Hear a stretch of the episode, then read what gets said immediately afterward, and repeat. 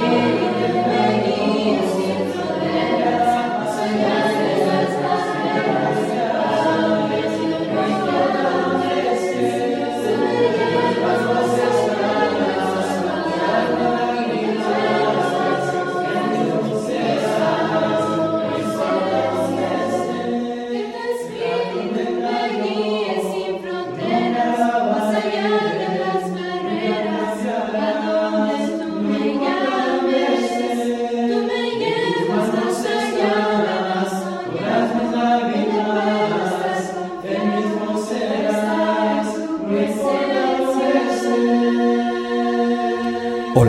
quiero hacer una invitación, si Dios permite y nos da vida y salud, hacia el Medio Oriente. Estaremos viajando el próximo año y miraremos lo que es Egipto, las pirámides de Giza, todo lo que está alrededor de la parte de Cairo. Viajaremos a Luxor y después de ahí viajaremos por un crucero por el río Nilo, mirando las ruinas y toda la antigüedad que tiene que ver con los faraones y las dinastías. Después de ello tomaremos los desiertos, a través de lo que los israelitas pudiesen ver y lo muestra la escritura, tanto en el libro de Números como en el libro de Éxodo, y miraremos y llegaremos hasta el monte Sinaí, después subiremos el monte Sinaí, si Dios permite lo escalaremos y miraremos el amanecer.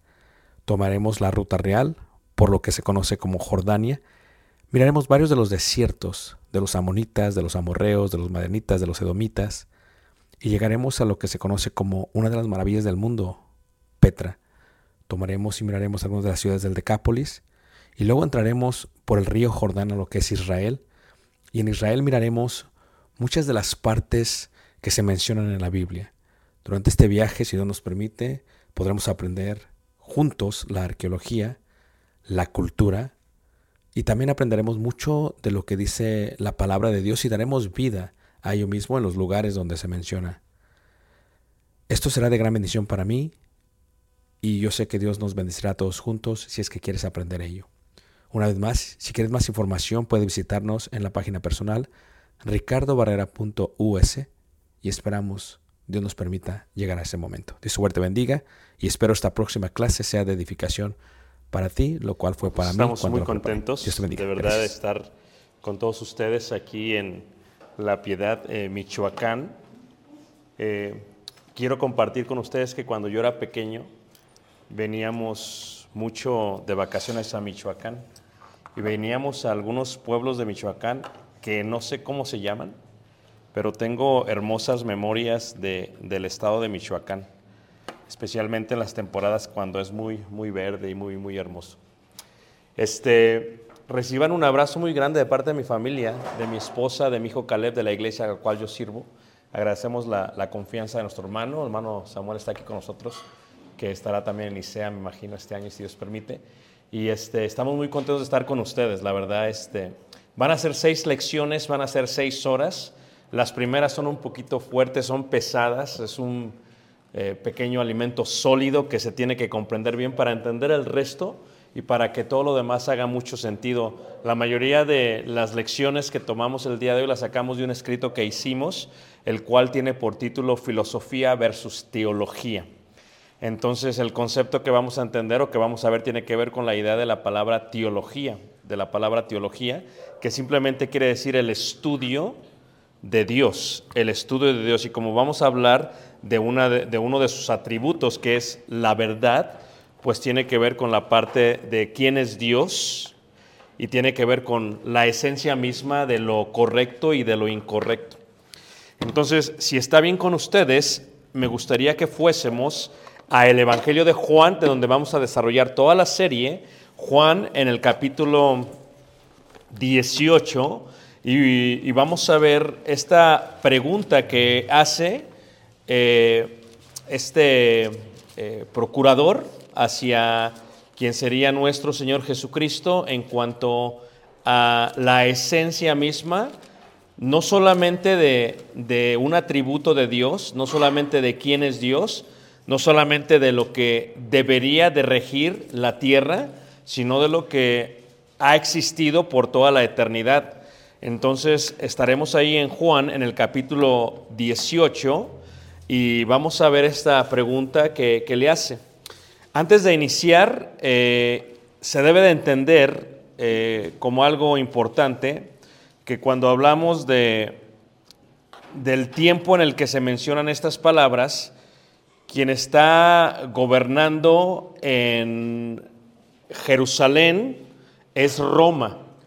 Y Roma tenía un pensamiento increíble en cuanto a lo que era la palabra verdad. La palabra verdad es una palabra que nace del griego. ¿Alguna vez a, ustedes han escuchado la palabra Alicia, el nombre Alicia? ¿Alguien se llama aquí Alicia?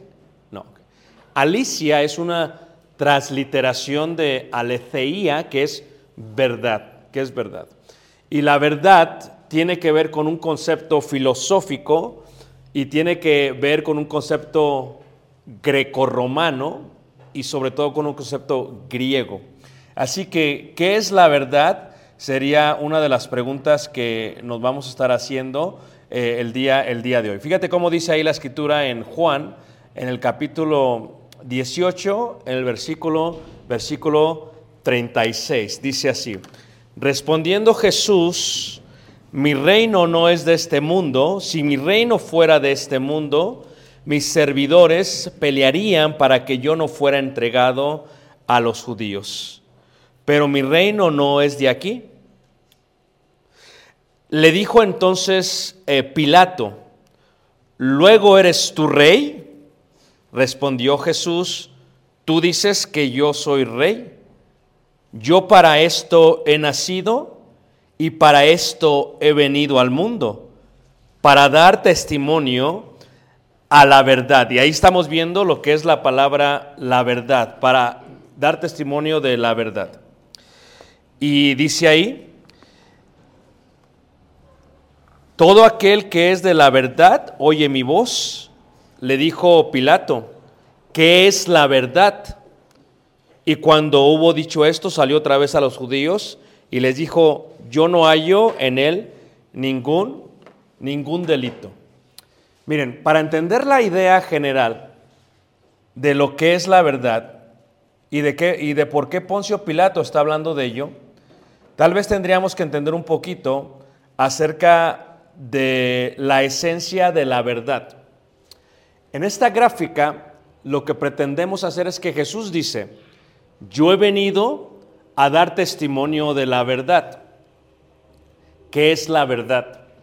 Mira, cuando uno estudia en la universidad y estudias filosofía, una de las clases que tienes que estudiar con filosofía es lo que se le llama la epistemología. Esto es el estudio del conocimiento. El conocimiento realmente es algo muy amplio. Es lo que la Biblia le pudiese llamar en algunas partes la ciencia. Es más, la palabra conocimiento se podría entender como, como la ciencia. ¿Qué es la ciencia? Bueno, la ciencia simplemente lo que es es conocimiento. Eso es lo único que es eh, la esencia, es conocimiento. Déjenme, déjenlo, lo afino más aquí, que muy bien. Entonces, la ciencia simplemente es conocimiento, ¿ok? Ahora, tú conoces algo es conocimiento. La epistemología es el estudio del conocimiento. Luego, ¿cuál es el conocimiento que tú recibiste? Te voy a dar un ejemplo. ¿ok? Cuando tú naciste, levanta la mano, ¿quién era, quién- era católico antes? Ok, como yo. ok. Tú creces en una familia católica, naces en una familia católica y empiezas a recibir conocimiento, ciencia de parte de tus padres y de parte del ámbito en el cual te criaste. Y entonces tus padres te dan este conocimiento. A mí me lo dieron. Y lo que yo veía en el refrigerador era el Sagrado Corazón, le llamaban mis papás. ¿ok? Y mis papás me dijeron, ese es Dios. Mis papás me acaban de dar un conocimiento. ¿ok? Yo crecí creyendo ello. Me llevaban a el lugar donde se hacía el culto, la misa, y de pronto yo veía un crucifijo y ellos me decían, ese es Dios. Ese conocimiento fue el que yo recibí. Por lo tanto, dentro del ámbito donde me crié, en Coyoacán, en Ciudad de México, toda la gente en su mayoría son católicos. El conocimiento de ellos es que todos decían lo mismo. El crucifijo es Dios y el, el Sagrado Corazón es Jesús, es Dios. Por lo tanto, yo, en el conocimiento que recibí, dentro de lo que la comunidad, la colonia, la delegación y la ciudad me decía, para mí eso era verdad. Eso es la epistemología que se enseña en lo que es la filosofía. Ese era el conocimiento que yo recibí. Por lo tanto, cuando Jesucristo le dice a Poncio Pilato, Poncio Pilato está encargado de Jerusalén. Y Poncio Pilato, hagan de cuenta que es un eh, gobernador, para que me entiendan, está encargado de todo eso. Poncio Pilato está educado, habla latín, habla griego, no habla muy bien arameo. Poncio Pilato está acostumbrado a tomar decisiones en cuanto a la vida y la muerte según las leyes romanas. Como él es romano y como sirve al imperio romano, tenemos que entender primero lo que para ellos es la verdad, para los romanos. Pero simplemente para ellos los romanos tiene que ver con la idea del conocimiento. El conocimiento define de alguna u otra manera quién es, quién es, qué es lo que está eh, totalmente correcto. Levanta la mano que me está siguiendo. ¿Todos aquí? Ok. Ahora, cuando vemos esto, lo primero que deberíamos de entender es que Jesús dio testimonio de la verdad. Poncio Pilato es romano. ¿Qué es la verdad?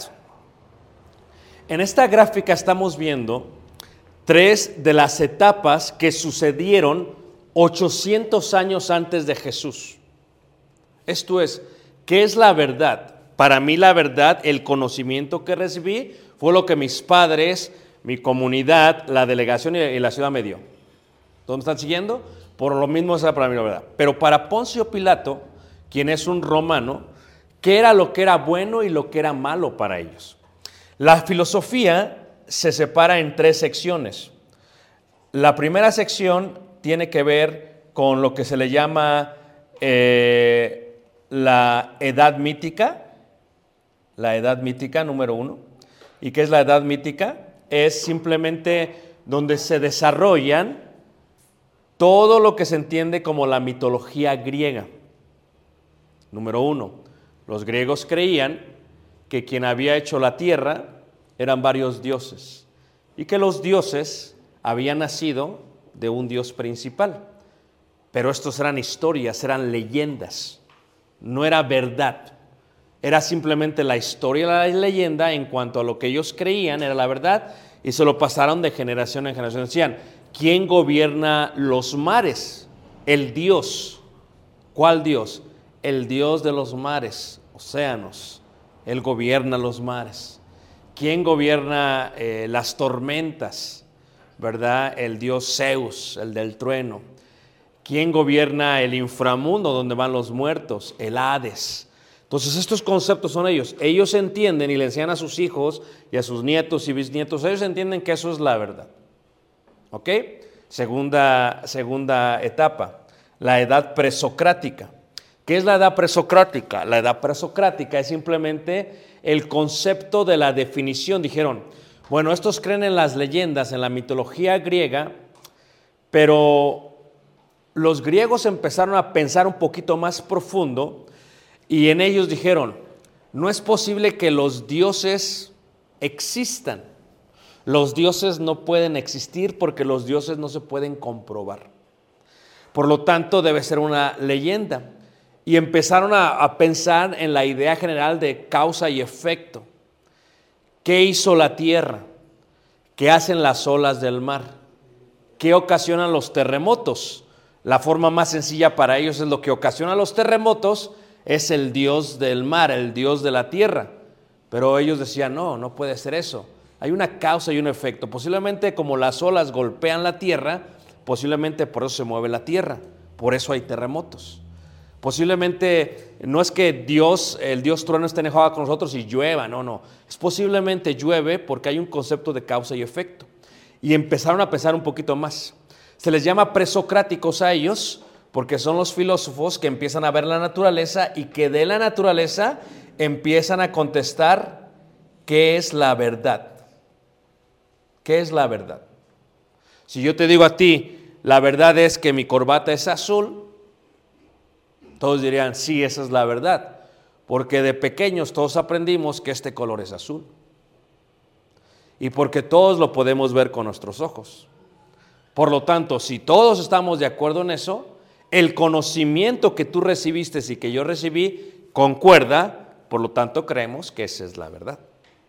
¿Todos me están siguiendo? Pero luego viene la tercera etapa, la etapa de la filosofía clásica, donde hay tres de los más grandes pensadores, de los más grandes filósofos, y tal vez han escuchado de ellos, Sócrates, Platón y Aristóteles. ¿Ok? Y entonces aquí es donde nace algo muy interesante en ello. Y lo que nace es lo que se comprende o se conoce como la ética. Esto es, ¿qué es la verdad? ¿O qué es lo que es correcto y lo que es incorrecto? ¿Tú crees que lo que es correcto e incorrecto es así por el conocimiento que recibiste de tus padres? ¿Todos estamos de acuerdo? Les voy a dar un ejemplo. Yo acabo de regresar de Japón, ¿ok? Y cuando va uno a Japón, una de las cosas increíbles en Japón, en la India, en, la parte de Asia, es cuando tú entras a un baño, no hay papel de baño. La de la que no entendió.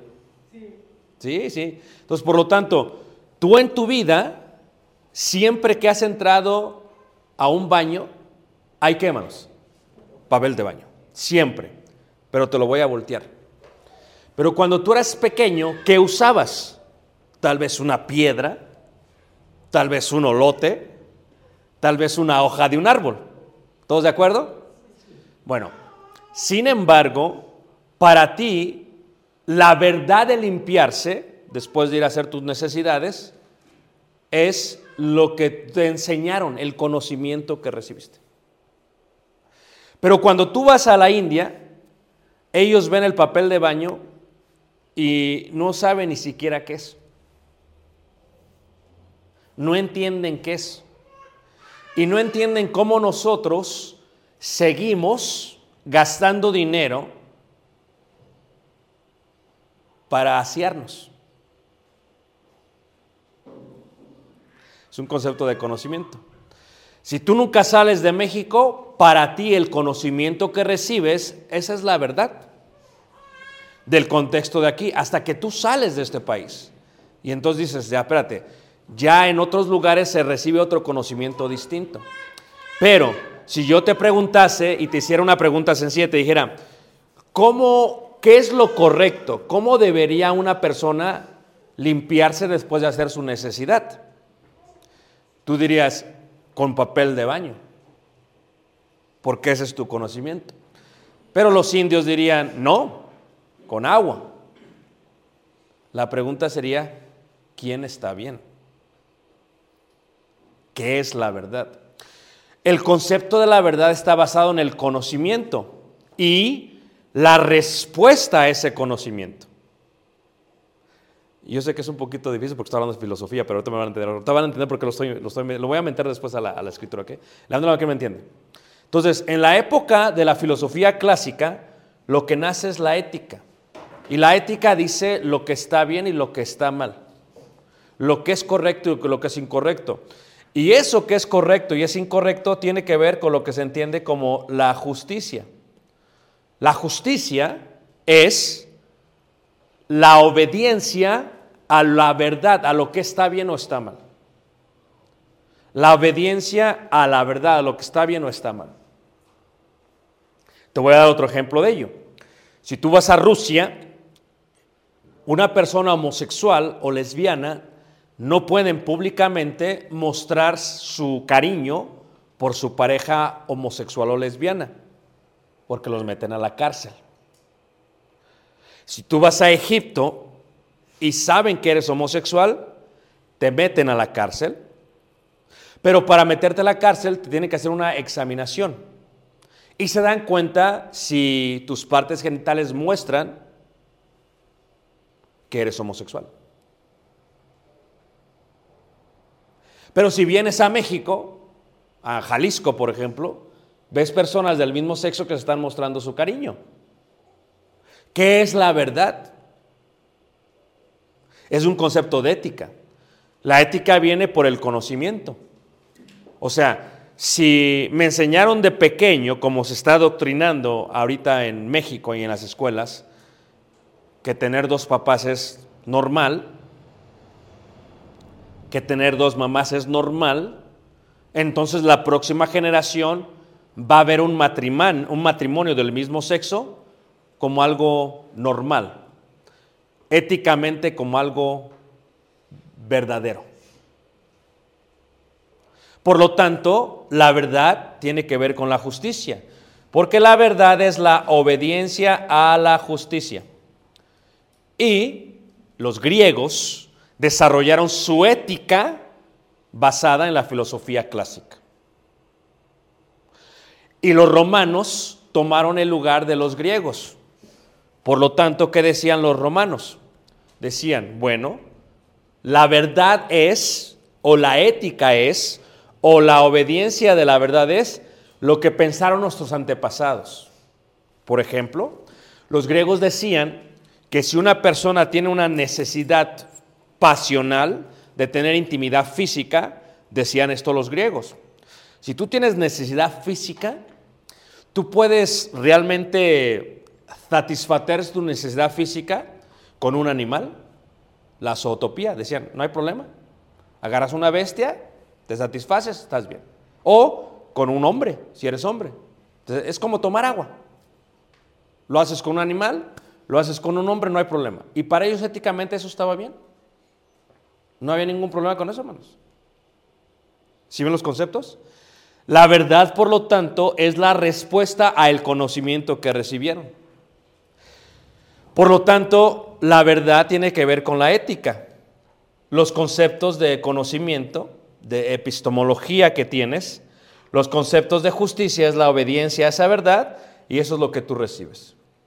Ahora, si por un momento nos fuéramos a la eternidad, este es el símbolo de lo infinito, la eternidad. Y en la eternidad dijéramos, ¿qué es verdad? ¿Qué es verdad? O sea, si nos preguntáramos qué es la verdad, sería una pregunta muy amplia. ¿Qué es la verdad? ¿Cómo la verdad se puede desarrollar y manifestar? La verdad viene de la ciencia, del conocimiento. Si no hay conocimiento, no se sabe qué es verdad. Y el conocimiento, la ciencia, tiene un efecto amplio. Por ejemplo, ¿qué es verdad? Si hay verdad, automáticamente hay mentira. ¿Quién me está entendiendo? Esto es, si, si es verdad, si es verdad que acostarse con un homosexual es malo, quien lo hace y cree en su ética que no está mal, está en mentira. Como hay luz, hay tinieblas. Como hay inmundicia, hay santidad. La verdad trae, por consecuente, la mentira. Cuando Dios hace la tierra, dice la escritura, que cuando hace la vegetación, dice que coloca en el huerto del Edén el árbol que tiene el conocimiento del bien y de qué? Y del mal. El conocimiento, la ciencia. La ciencia, la ciencia, alguna vez me preguntó una, una, una, una persona, si Dios es bueno, ¿por qué Dios creó el mal? No, no, Dios no creó el mal. El hecho que se establezca un árbol de la ciencia y el bien y el mal no indica que Dios creó el mal. ¿Qué es mal? Mal es ir en contra de la verdad. ¿Nada más que me está entendiendo? ¿Todos bien? Ok. Mal es ir en contra de la verdad. Hay conocimiento. Tú puedes tener la ciencia o el conocimiento de lo malo, no quiere decir que lo hagas. Porque eso tiene que ver con acción. La acción define ello. Tú puedes tener conocimiento, no quiere decir que lo hagas. Por ejemplo, ¿ser homosexual es malo? ¿Su respuesta cuál sería, hermanos? Sí, ok. Tienes la ciencia, sabes que es malo, no quiere decir que lo practicas. Cuando coloca el árbol de la ciencia del bien y el mal, Dios no creó el pecado, pero Dios siendo omnisciente, omni, todo, siente, todo lo sabe, Dios siendo omnisciente, sabe Dios y tiene el conocimiento del mal, aunque Él no es malo, ni nunca ha hecho mal. Pero sabe lo que está mal. En el momento que la varona toma del fruto del, árbol del bien y del mal de la ciencia, comprende lo que es malo. Y el hecho de ir contra la verdad ya es malo. ¿Todos me están siguiendo?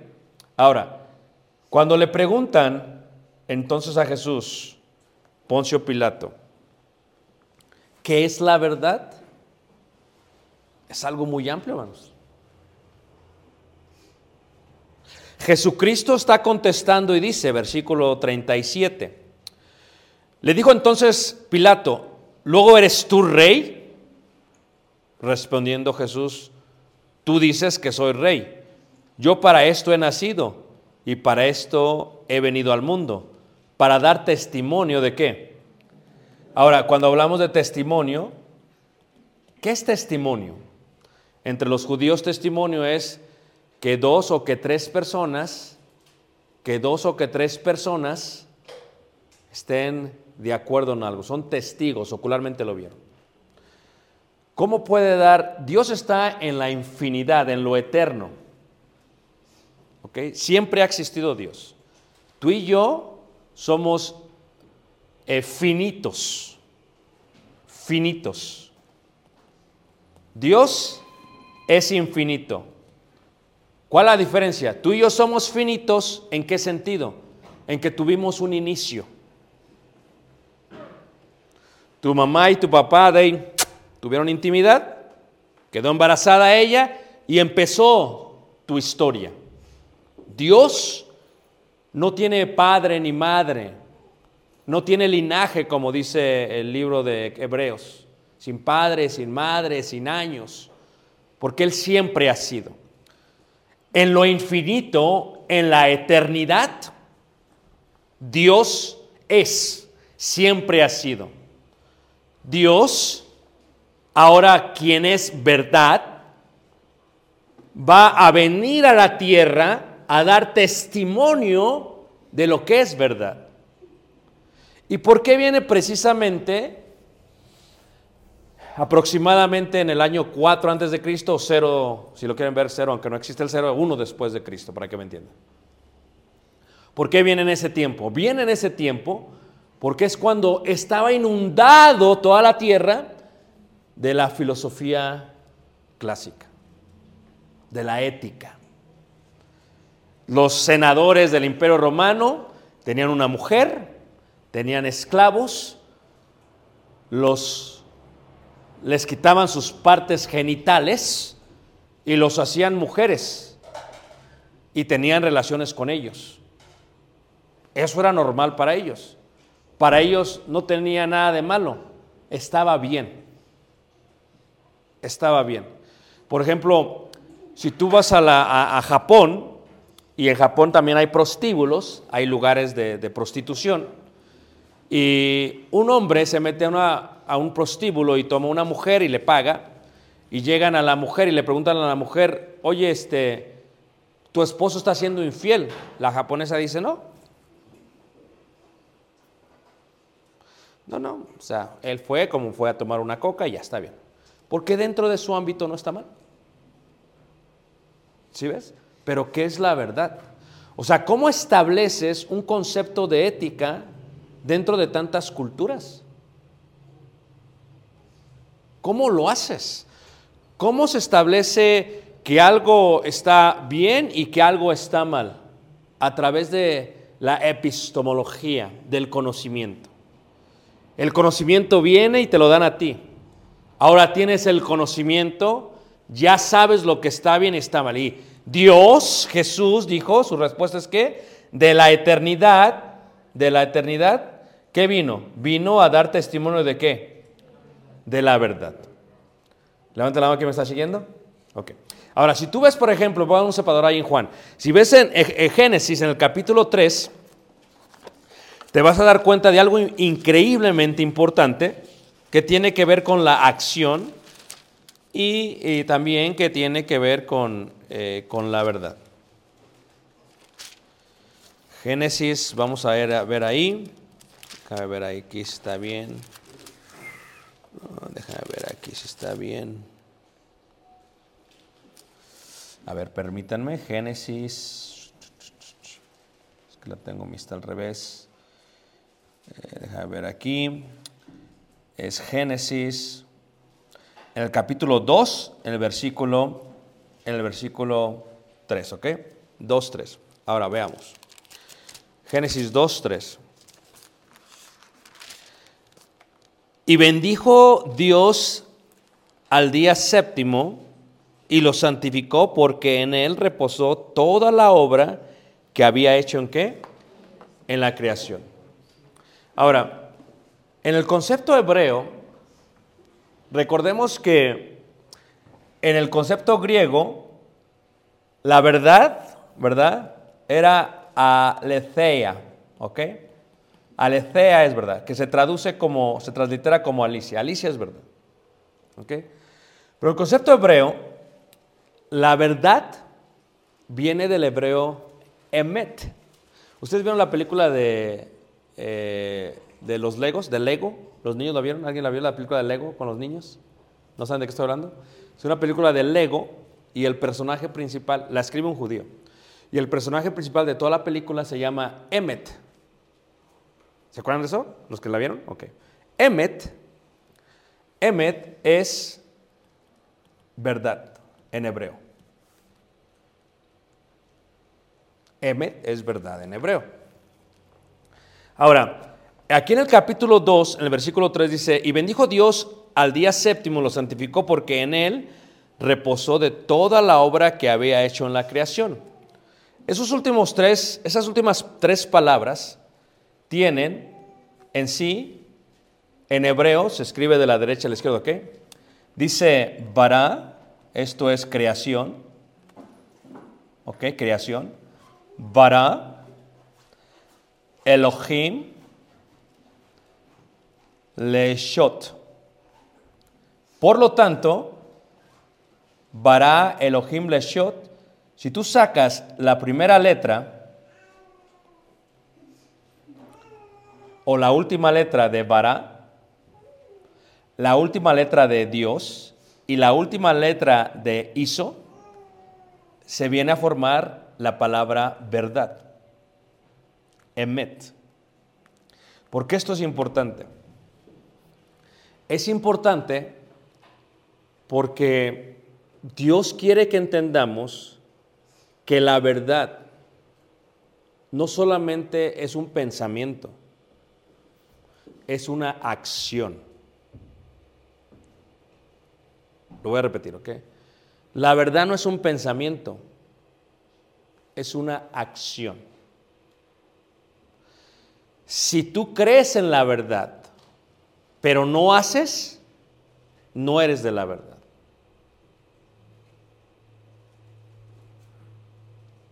Tú puedes decir yo soy cristiano aquí y vivir una segunda vida afuera. Si tú no haces la verdad, tú no eres de la verdad. Porque la verdad está relacionada con emet, que es una acción. Ahora, lo voy a profundizar todavía más. En el hebreo, cuando vemos la verdad, aunque el hebreo tiene 22 consonantes, si se amplía por, por algunas letras extras que se tienen que ampliar, serían 28. ¿Ok? Emet es la primera letra, el hebreo es de la de- derecha a la izquierda, ¿ok? Exactamente la letra del medio y la última letra. ¿Qué es lo que está diciendo? Que la verdad en la eternidad que vino a la tierra, no hay nada fuera de él. Todo se mueve dentro de él. Si él nos da el conocimiento de que algo está bien o está mal, es totalmente verdad. No hay que dudar en ello. La verdad del día de hoy, o los griegos decían, es que es basado en lo que el mundo diga. Ahora es normal ver a dos homosexuales besándose. El mundo lo ve normal. Tus hijos lo van a ver normal y así sucesivamente. Pero ¿qué dice la verdad? La verdad de la región de Jalisco dice que no está mal. Porque la verdad no es un pensamiento, es una acción. Pero ¿cómo sabemos si está bien o está mal? A través de aquel que es la verdad, que vino a dar testimonio de la verdad. Y entonces eso, aunque a mí no me guste, es verdad. ¿Quieren verlo en la Biblia? Fíjate cómo lo dice Romanos capítulo 1. Romanos capítulo 1, en el verso Romanos capítulo 1, dice en el versículo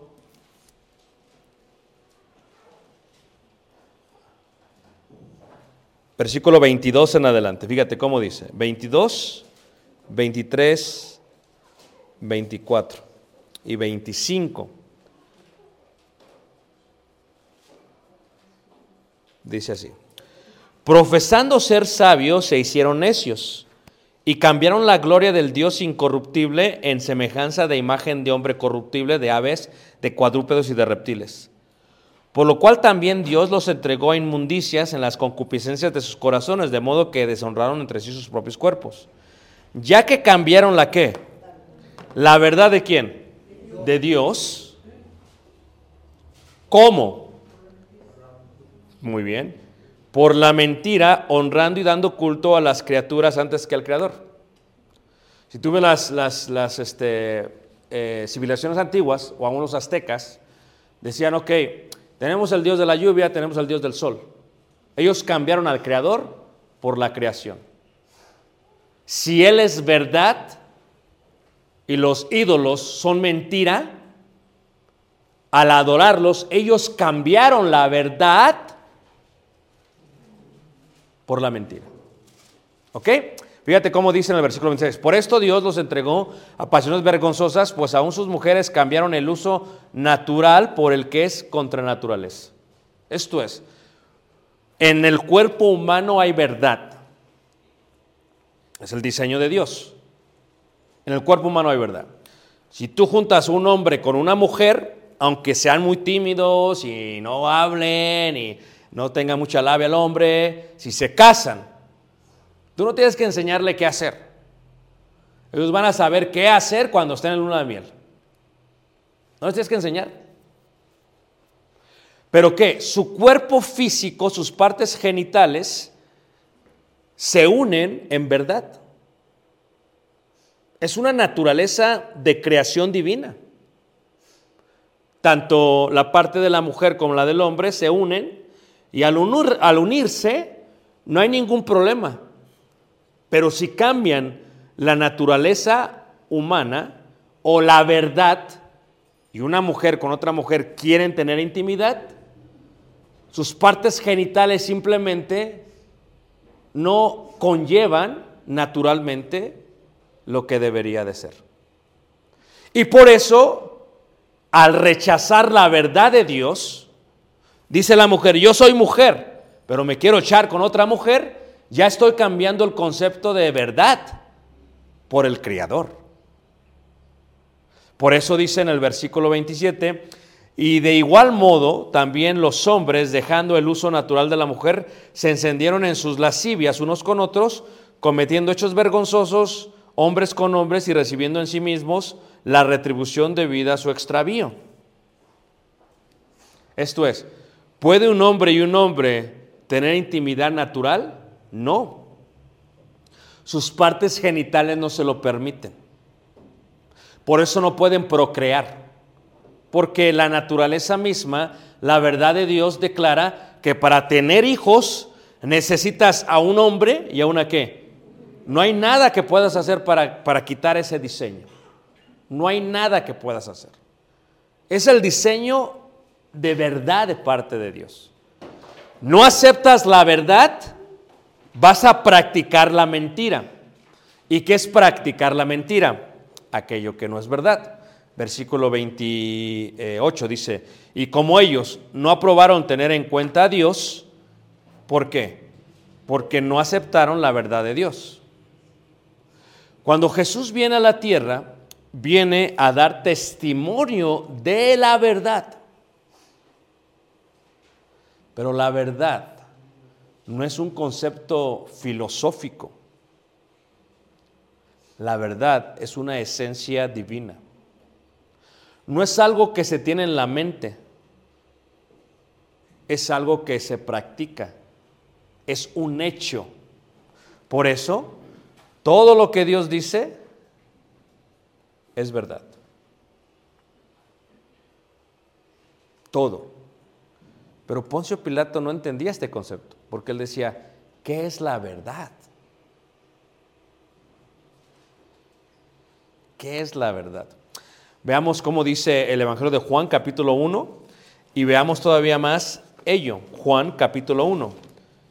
¿Cómo venimos nosotros a reconocer ¿Cómo vine yo a entender que no era el crucifijo Dios? ¿Cómo vine yo a entender que no era el corazón sagrado Jesús? Dentro de lo que, del conocimiento que recibí, yo había recibido una mentira. Una mentira que era bien aceptable por toda una sociedad. El hecho que todos digan que está bien o que sea verdad no quiere decir que es verdad, hermanos. Yo creía que era eso hasta que empecé a recibir el conocimiento de la verdad. Fíjate lo importante de la verdad. Ahí vemos, por ejemplo, en Juan, en el capítulo 1, eh, el versículo 1 dice así, en el principio era el verbo y el verbo era con Dios. ¿Y el verbo era quién? Este era en el principio con Dios. Ese Dios es el que vino a dar testimonio de la verdad. Es ese Dios. Y también, ¿cómo se puede entender la idea de la verdad entre obscuridad y luz? Pero fíjate cómo dice en el versículo 14. 1.14. Y aquel verbo fue hecho carne y habitó entre nosotros y vimos su gloria, gloria como del unigénito, del Padre, lleno de gracia y de qué? Y de verdad. Todo lo que Jesús viene a enseñar es Él, la verdad. Todo lo que Jesús practica en la tierra es Él, porque es lleno de gracia y de qué? Y de verdad. Y lo que tú y yo recibimos fue la historia de Jesús, la cual está llena de verdad, pero está llena de conceptos de lo que está bien y está mal. Por eso dijo, solamente la reciben aquellos que son de la verdad. Lo que para un hermano está mal, para otro está bien. ¿Cómo sabemos quién de los dos está bien?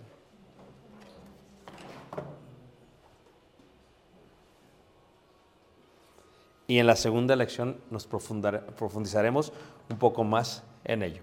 ¿Levanta la mano que me entendió, hermanos?